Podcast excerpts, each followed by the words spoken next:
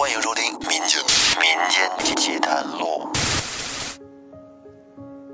大家好，欢迎收听由喜马拉雅独家播出的《民间奇谈录》，我是老岳，咱们又见面了。俗话说：“一命二运三风水”，风水是中华民族的一门玄术啊，历史悠久。不管你生活在哪儿。甭管是都市还是农村，你身边总能听到或者是看到讲究风水的人的存在。这些人呢，往往对风水都有着自己的理解，从办公室的布局到家里的家具摆放等等，都会按照自己的理解所布置。如果有一个地方真实的发生过非正常死亡事件的话，往往这里就会被认定是凶宅。而世界各地呢，据说有很多的凶宅，你比如说什么京城八十一号了，还有广东的荔湾广场了，等等等等啊。而且这些地方多多少少的都会传出过一些灵异事件，他们一般都是安静的坐落于社区里或者是街道旁等等。那在现如今的互联网时代，让这些凶宅的信息也传播得更快，而有些人呢，就会被这样的信息所吸引。那咱们今天的这个故事来自于我们的老朋友谭博。这个故事发生的时间呢是在二零一八年九月份左右，地点在山东省日照市。那下面大家就一起跟着我来听听。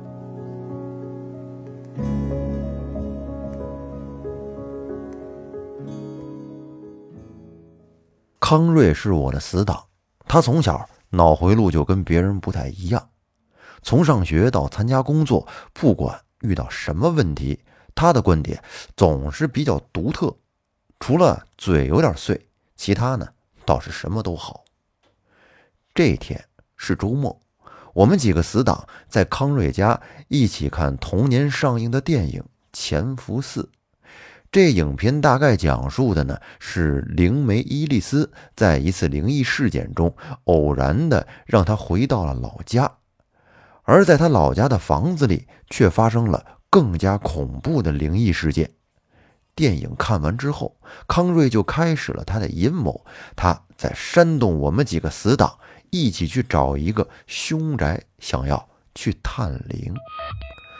或许当时大家都才看完电影，都被电影里的情节所带动，这脑子一热呀，就答应了康瑞的提议。随后呢，就纷纷掏出手机来搜索。国内的凶宅情况。不一会儿，康瑞拿着手机让我们看，说：“哎哎，哥几个，你们看这怎么样？哎，你们看他下面那评论更劲爆，要不然咱就他吧。”康瑞说的这个地址在山东日照，有几个朋友因为工作原因或者呢家庭原因，时间上不允许，于是我们讨论了一会儿，最终去的只有我们几个人。有康瑞、王康、刘海涛，还有我。我们约定的时间是第二天早上出发。我们各自回家准备了一下，简单的收拾了行李。第二天早上就来到了康瑞家集合。从西安开车到山东日照得一千多公里。我们是一口气儿开到了济南，住了一晚上。在第三天中午，终于到了山东日照。在康瑞的带领下，我们吃饱喝足之后，大概下午三点多钟就来到了康瑞所说的那所凶宅。到了这个小区门口，我们四个在这附近四处的看了看。整个小区里只有四栋楼，各个楼层的窗户玻璃有一块没一块的，而且墙面也都是面目全非。小区里面荒草丛生。门卫传达室里是空无一人，透过没有窗户的窗口看到里面乱七八糟的，而且还伴随着一种说不上来的恶臭。只见小区的大门已经是锈迹斑斑的，被一条生锈的铁链给锁了起来，旁边还有一个小门已经被严重的腐蚀了。我们轻轻一推，门就开了。然后呢，我们四个背着包。拿着摄影器材就踏入了小区，可是刚一进入，就感到一股凉风迎面吹来，不由得让人哆嗦了一下。康瑞和王康走在最前面，刘海涛则是拿着摄影机跟在我们后面，我走在中间。就在我们来到一栋楼前面，只见王康突然一巴掌就拍在了康瑞的后脑勺上。康瑞一扭头，随即王康又是一巴掌扇在了康瑞的脸上。这时康瑞暴怒道：“说，你他妈疯了！你打我干嘛？”康瑞这一喊，只见王康站在原地，是一动不动地看着康瑞。眼看着康瑞就要动手打王康了，我赶紧上去给康瑞抱住了。从我这个角度看呀，王康的眼神这时显得已经很空洞了，有种说不上来的诡异。刘海涛连忙放下摄影机，走过来拉王康。而就在刘海涛拉住王康的一瞬间，仿佛王康又变回了正常。王康回头看着刘海涛，问他说：“咋了？”刘海涛说：“什么咋了？你咋了？你中邪了？”王康无辜的说：“啊，没有啊，我这不走的好好的吗？”此时我放开了康瑞，我俩对视了一眼。康瑞说：“别扯淡了，你刚才你是吓唬你爹呢。”这时的气氛显得有些紧张，我们三个看着王康。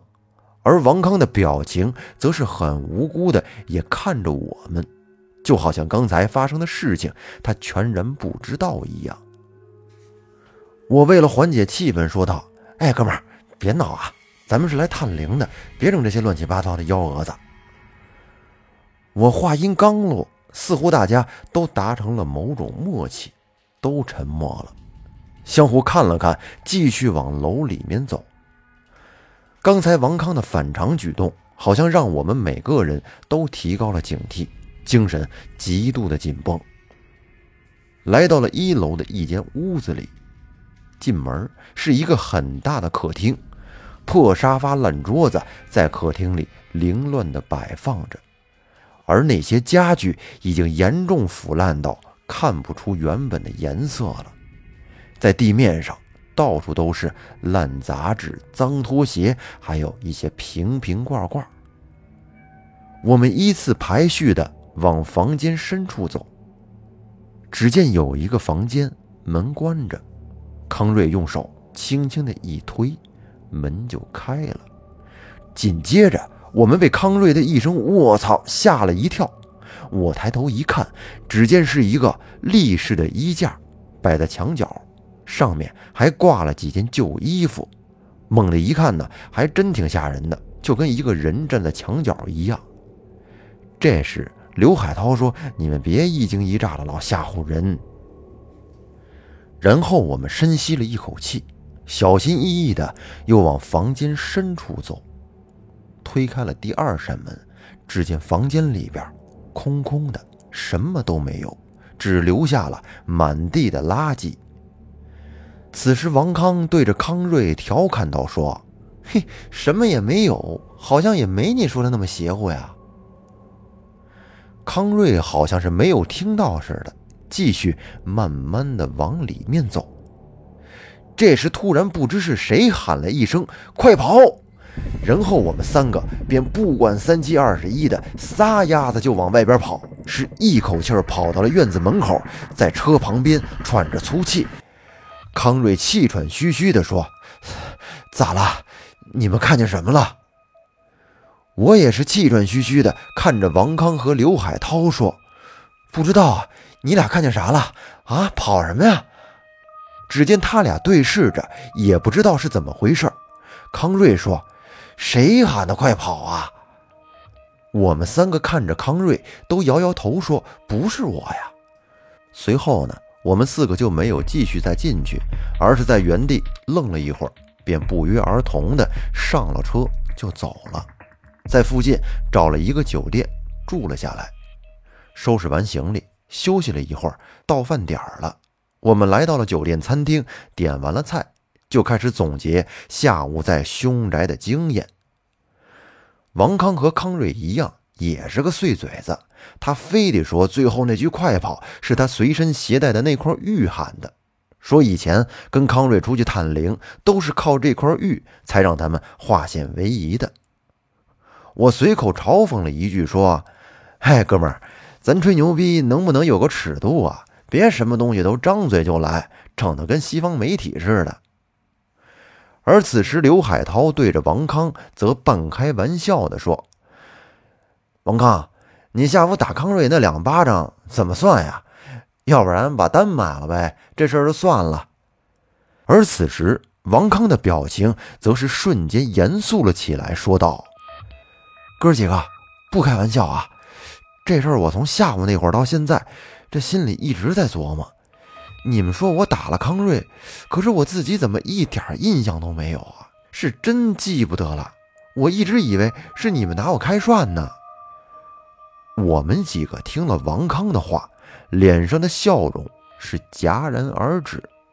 我说：“可不带骗人的，谁要骗人，谁是狗。”王康看着我说：“啊，我真没逗你们三个。”这时，康瑞一巴掌拍在王康后脑勺上，说：“你不是说之前跟大师学过什么阴阳风水之术吗？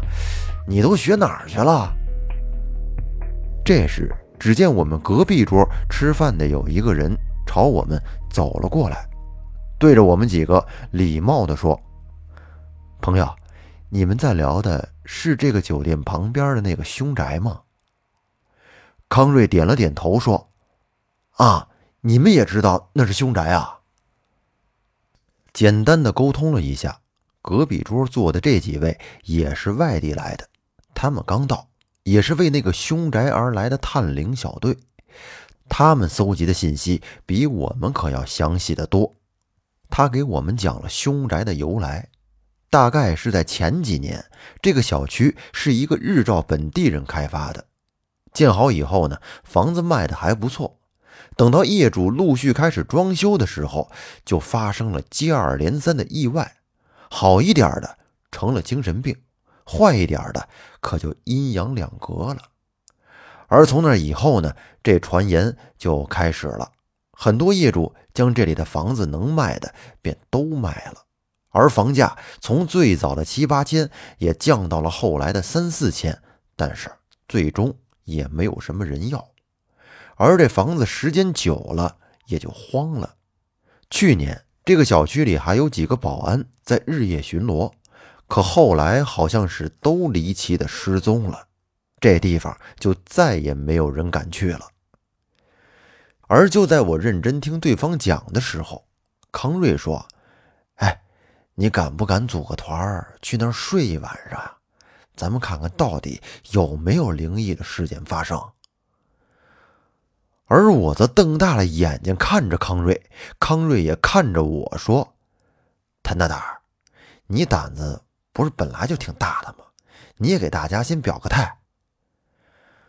我本来不觉得有什么，而听完隔壁桌的那几位朋友说的信息之后呢，我这心里呀还是有点毛毛的。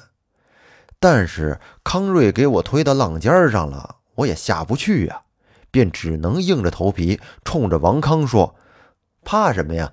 那那走呗。”王半仙，你觉得呢？这王半仙儿是王康的绰号。王康笑着点了点头，说：“走就走，谁怕谁呀？”说完，我们三个都看着刘海涛，而刘海涛则无奈地说：“哎呀，去去去！你们都去了，我也去。来山东不就为这个凶宅来的吗？”而此时，隔壁桌的一个朋友，他们都叫他大头。这个人说道：“要么……”我们就一起去吧，人多好办事儿嘛。我们几个心里肯定欢迎啊，于是便点头答应了。随后呢，我们吃完了饭，准备了一些东西，便向下午的凶宅进发。不一会儿，我们就到了凶宅外面，然后打开手电筒，小心翼翼地往里面走。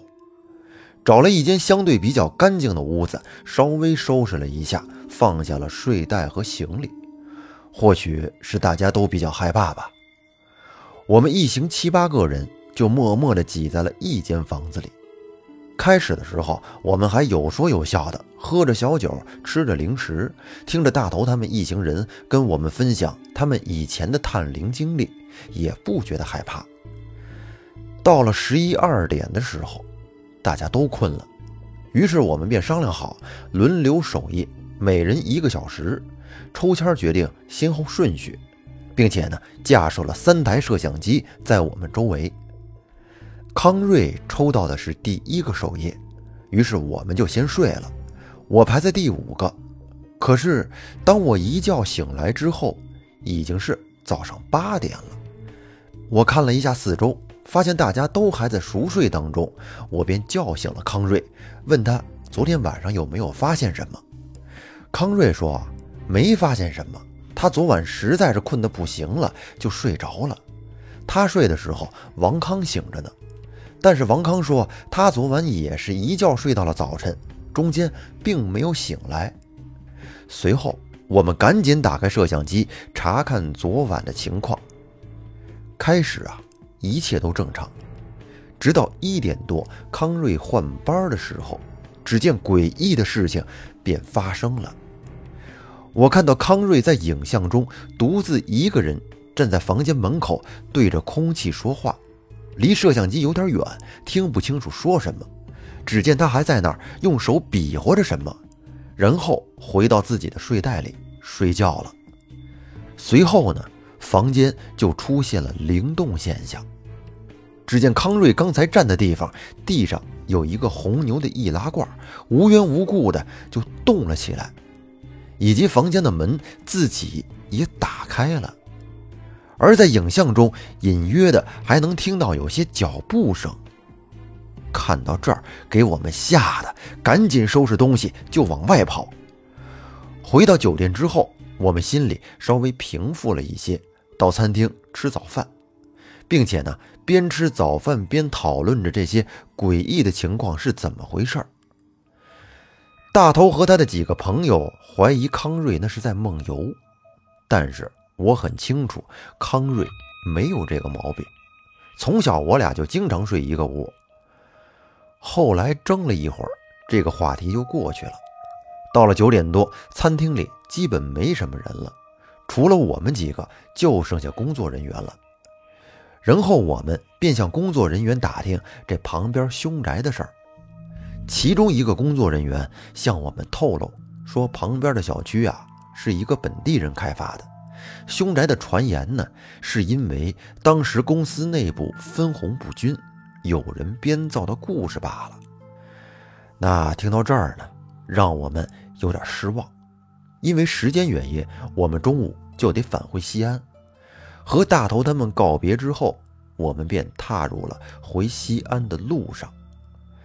那此次探灵的几个疑点，我至今仍无法想通。例如最开始康瑞挨的那两巴掌，以及那一声快跑，还有最后影像里康瑞在和谁说话，还有那灵动现象。很多故事的背后，也许是有人在捣鬼，又或许有着什么难言之隐。那到底事情的真相是什么？由于时间的原因，我们也无法考证了。最后只能带着遗憾回到了西安。就在前两天，我还听到康瑞说，那个地方现在已经变成了一个花园酒店，才开业不久，好像也听说那里出现了灵异事件。